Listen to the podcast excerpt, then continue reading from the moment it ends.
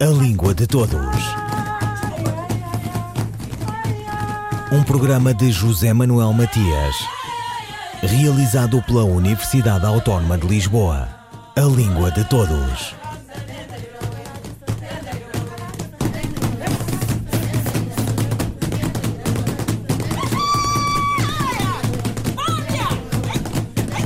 A Nau Editora do Brasil acaba de publicar o livro O Sentimento da Língua, homenagem a Evanildo Bechara, 90 anos. A organização da obra esteve a cargo dos professores Denise Salim Santos, Flávio de Aguiar Barbosa e Sheila Ué, da Cátedra Evanildo Bechara, da Universidade Estadual do Rio de Janeiro, e inclui uma vintena de textos de outros tantos académicos. Membro da Academia Brasileira de Letras, o Sr. Norma Culta, como a imprensa o apelidou, Evanildo Bechara é autor de numerosos estudos sobre o idioma comum, num percurso que cobre várias décadas e uma das personalidades que contribui para a elaboração do acordo ortográfico da língua portuguesa.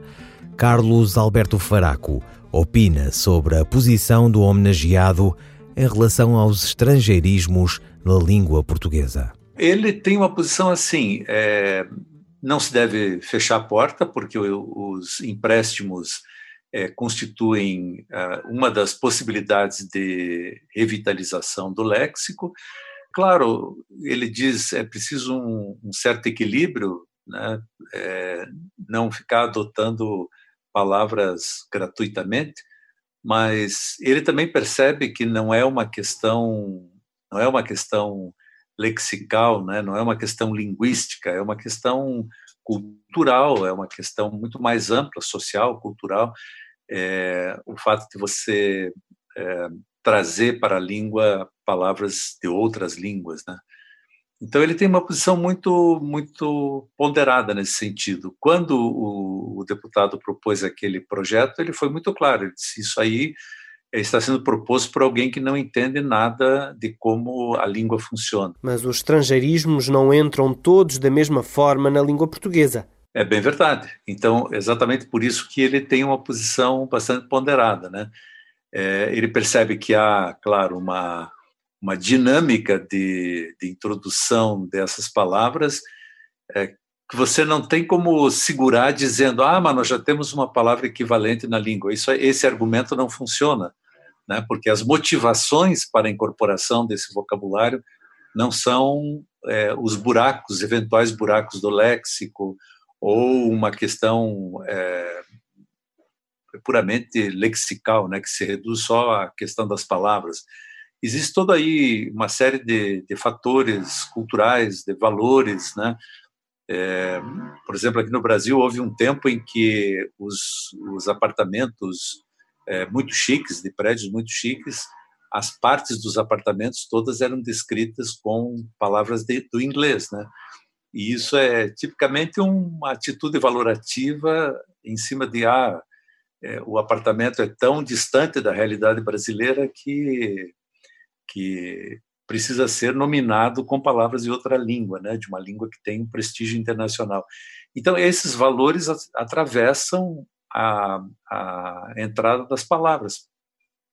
E assim como eles, elas entram, elas desaparecem. Hoje, por exemplo, se você abrir os jornais é, brasileiros com propagandas de, de, grandes apartamentos, essas palavras desapareceram. Dizer, tem esse fluxo de, de moda mas que não precisa, que não é apocalíptico, né? Porque aquilo entrou e já de repente foi foi descartado, né? Por outro lado, há palavras que entram porque entrou a novidade, né? E entrou um objeto novo, entrou uma tecnologia nova, e daí essas palavras têm uma outra motivação, né? Então a entrada das palavras é, é, se dá por motivações muito muito diversas. E, e, é isso que o, que o Bechara procura, de certa forma, registrar no, no trabalho dele. Né? Muitas dessas palavras entraram para a língua portuguesa e hoje em dia já são assumidas como fazendo parte da própria língua, porque adotaram uma grafia portuguesa. No entanto, há outras que, apesar de estarem já em uso corrente, mantêm a grafia original e continuam a ser consideradas palavras estrangeiras. Pode dar exemplos das duas situações? É, veja, o vocabulário do, do futebol, por exemplo, ele, ele todo está adaptado ao português, né? Ou ele foi traduzido, então, é, é, goalkeeper foi traduzido, no nosso caso aqui no, no Brasil se usa o goleiro, né? Portanto, uma, é, tem um pedaço do gol, que é a palavra do inglês, mas tem o eiro, que é um, é um sufixo legitimamente é, português, para dar conta de uma função. Né? Então, aí houve o que? Houve uma incorporação da palavra via tradução, de certa forma, e ajustada aos mecanismos morfológicos. Ah, agora, você tem um, um, caso curiosíssimo, que é a palavra show. Né? A palavra show, é, até hoje, ela é escrita como ela é escrita em inglês, embora seja uma palavra já incorporada há muito e ninguém mais percebe, eu acho que ela é um estrangeirismo, né? E no entanto, por alguma razão misteriosa, não se não se encaminhou no sentido de é, fornecer a ela uma, uma grafia é, portuguesa, né, que esteja de acordo com a ortografia é, portuguesa. Outras oscilam. Vejam a palavra whisky, por exemplo, que é uma palavra, é, outra palavra inglesa. As duas ocorrem, né? A escrita ainda é, inglesa, ainda aparece, mas já aparece com muita frequência a adaptação é, à ortografia do português. Né? Então, há, há muita coisa aí nesse meio caminho, né? É, Chofer, por exemplo, uma palavra que entrou do francês, durante muito tempo foi grafada a francesa e hoje ninguém mais se lembra que chofer é um, é um galicismo. Né? Foi um dia um galicismo, porque é uma palavra é, já bem incorporada. Né? Outras palavras, é, layout, por exemplo, que é uma palavra da editoração, né, da, é, é uma palavra que a Academia Brasileira de Letras propôs uma, um aportuguesamento da ortografia, mas que não pegou, né? É, não sei se aí tem alguns mistérios nessas coisas, né? Por que, que o usuário algumas vezes adota imediatamente o aportuguesamento e outras vezes ele demora a fazer isso?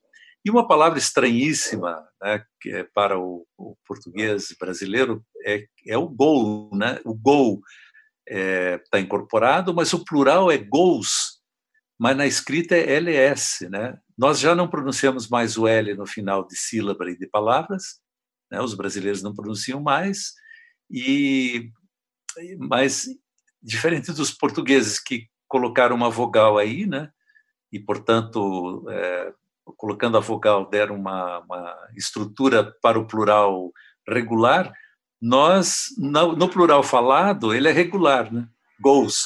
Mas no, no, plural escrito, LS é, um, é, um, é uma escrita totalmente esdrúxula, né? É esquisita, vamos dizer assim, porque não há outro caso na língua. Né? Com uma vintena de textos de outros tantos autores, a edição em homenagem ao linguista brasileiro O Sentimento da Língua, homenagem a Evanildo Bechara, 90 anos.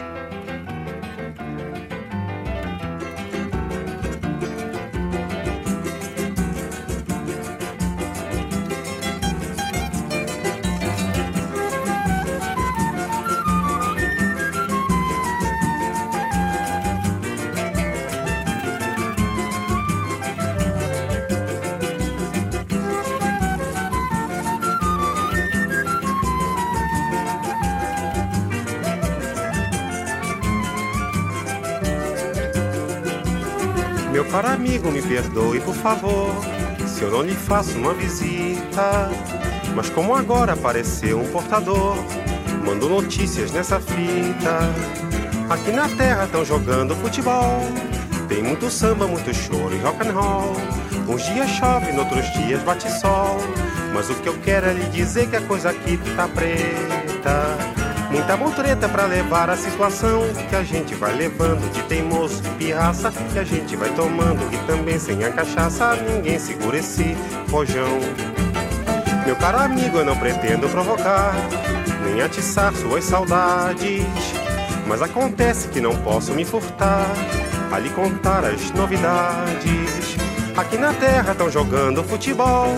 Tem muito samba, muito choro e rock and roll. Uns dias chove, noutros dias bate sol. Mas o que eu quero é lhe dizer que a coisa aqui tá preta. É pirueta pra cavar o ganha-pão. E a gente vai cavando só de birra, só de sarro. E a gente vai fumando que também sem um cigarro ninguém segura esse rojão. Meu caro amigo, eu quis até telefonar. Mas a tarifa não tem graça. Eu ando aflito pra fazer você ficar a par de tudo que se passa. Aqui na terra estão jogando futebol. Tem muito samba, muito choro e rock and roll. Uns dias chove, noutros dias bate sol. Mas o que eu quero é lhe dizer que a coisa aqui tá preta. Muita careta pra engolir a transação. E a gente tá engolindo cada sapo no caminho. E a gente vai se amando, que também sem um carinho ninguém segura esse rojão. Meu caro amigo, eu bem queria lhe escrever, mas o correio andou a isco. Me permitem, vou tentar lhe remeter notícias frescas nesse disco. Aqui na terra estão jogando futebol. Tem muito samba, muito choro e rock and roll. Uns dias chove, outros dias bate sol. Mas o que eu quero é lhe dizer é que a coisa aqui tá preta. A Marieta manda um beijo para os seus, um beijo na família, na Sicília e nas crianças. O Francis aproveita para também mandar lembranças a todo o pessoal. Adeus.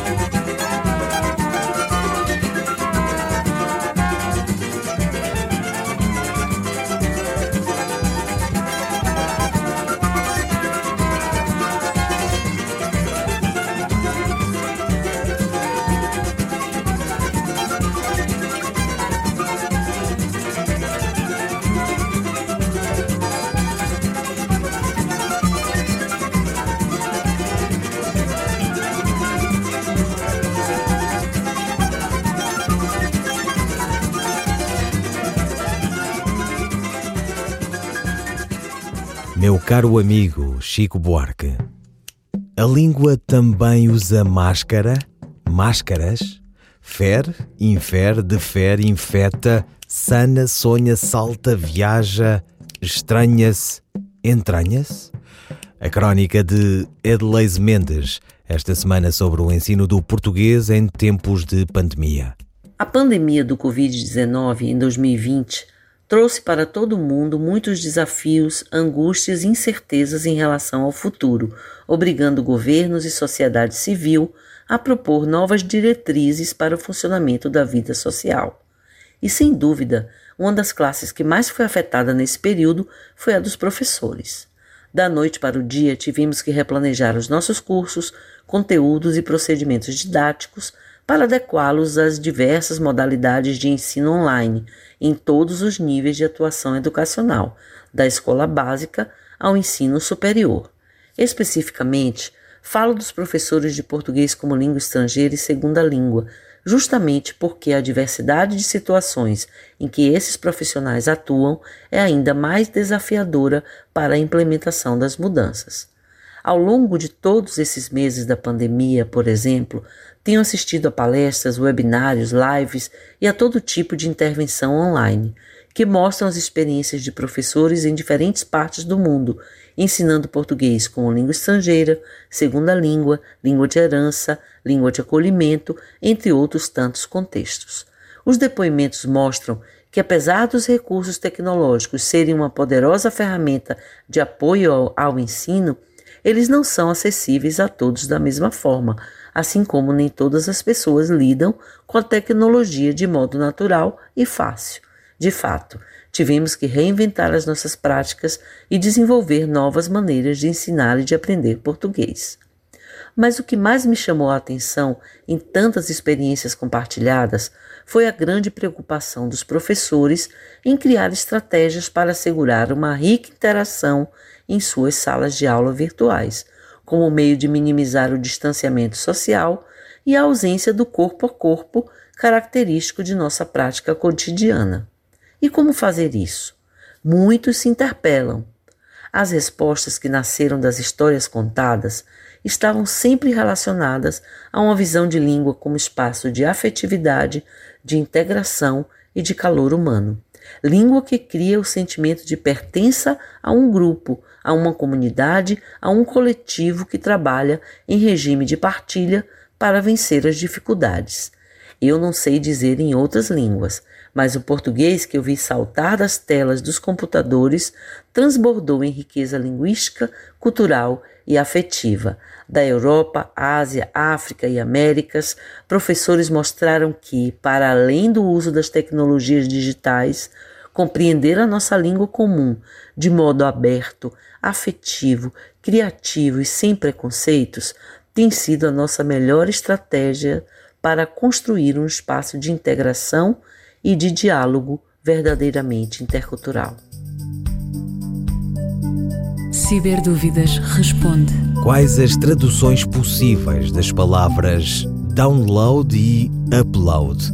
A resposta de Sandra Duarte Tavares. As palavras upload e download são anglicismos, ou seja, são palavras que provêm da língua inglesa. A palavra upload designa o envio ou transferência de dados de um computador local para um computador remoto. A palavra download, por sua vez, designa o processo inverso. Significa a transferência de ficheiros ou dados de um computador remoto para um computador local, através de um modem ou utilizando qualquer outro tipo de rede ou sistema de comunicação se escolhêssemos uma palavra que pudesse traduzir estes termos, seria talvez transferência. Sandra Duarte Tavares, linguista. Um, dois, três, e... Poema da Purificação, Carlos Drummond de Andrade. Depois de tantos combates, o anjo bom matou o anjo mau e jogou seu corpo no rio.